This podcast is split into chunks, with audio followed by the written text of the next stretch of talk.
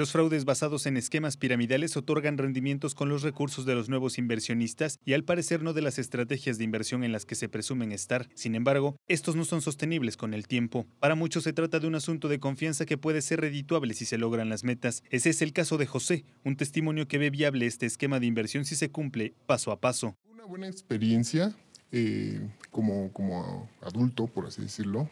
Este, me eh, conocí a, muchas personas buenas.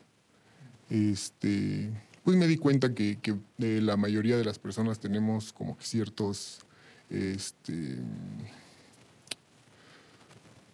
problemas de confianza, por así decirlo.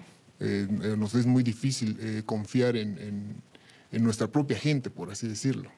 ¿no? Porque al final este proyecto maneja una línea de confianza. No se invita a cualquier persona como participante. Pero aunque los números son exactos y siempre se llegará al resultado esperado, la realidad contrasta con la aseveración, ya que a pesar de los casos de éxito en este tipo de negociaciones, los especialistas la ven en su mayoría como un peligro de estafa. La flor de la abundancia, todo eso ha venido siendo exactamente el mismo fraude, nada más que con diferente nombre y algunas variaciones en su, en su exposición o sea, cuando se lo explican, pero realmente todo es un fraude. Este, eso sí, sin lugar a dudas se lo, se lo digo por simple sentido común, ¿no? Este tipo de esquemas funciona con una inversión por escalafón y en ascenso. Se trata de capitalizar y ser capitalizado. Una vez que se cumplan con las aportaciones, el integrante tiene la opción de volver a participar. Las cuotas pueden ser ocho veces la aportación inicial, es decir, aquel que aporta 24 mil pesos recibirá 192 mil pesos en efectivo. Las ocho personas se juntan y te te toca, este, toca otra fiesta y entonces ya tú subes a rojo. Como rojo ya nada más es esperar a que se junten las ocho personas de tu gráfica, este, igual ir monitoreando cómo va, motivando, este, y ya como rojo, ¿qué te toca hacer? Pues buscar un lugar, eh, el asesor te apoya con, regalos para las ocho personas que te van a capitalizar. Son regalos simbólicos. Eh, se maneja un, costo que son 500 pesos, por así decirlo, por, por del costo. Ah, cafeteras y esto.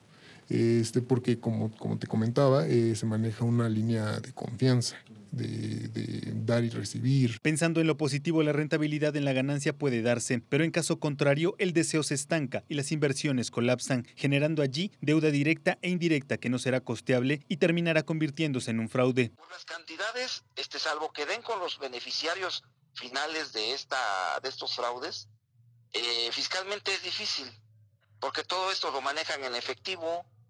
Eh, tal vez en discrepancia, pero como son cantidades también no muy grandes, porque usted da 10 mil y, lleva a las otras personas, entonces el que sí tendría un, un supuesto ingreso sería el beneficiario final, o sea, los iniciadores de, de este fraude. El aportar y recibir se mantendrá siempre en ese tipo de prácticas, aunque siempre hay gente que está dispuesta a correr el riesgo.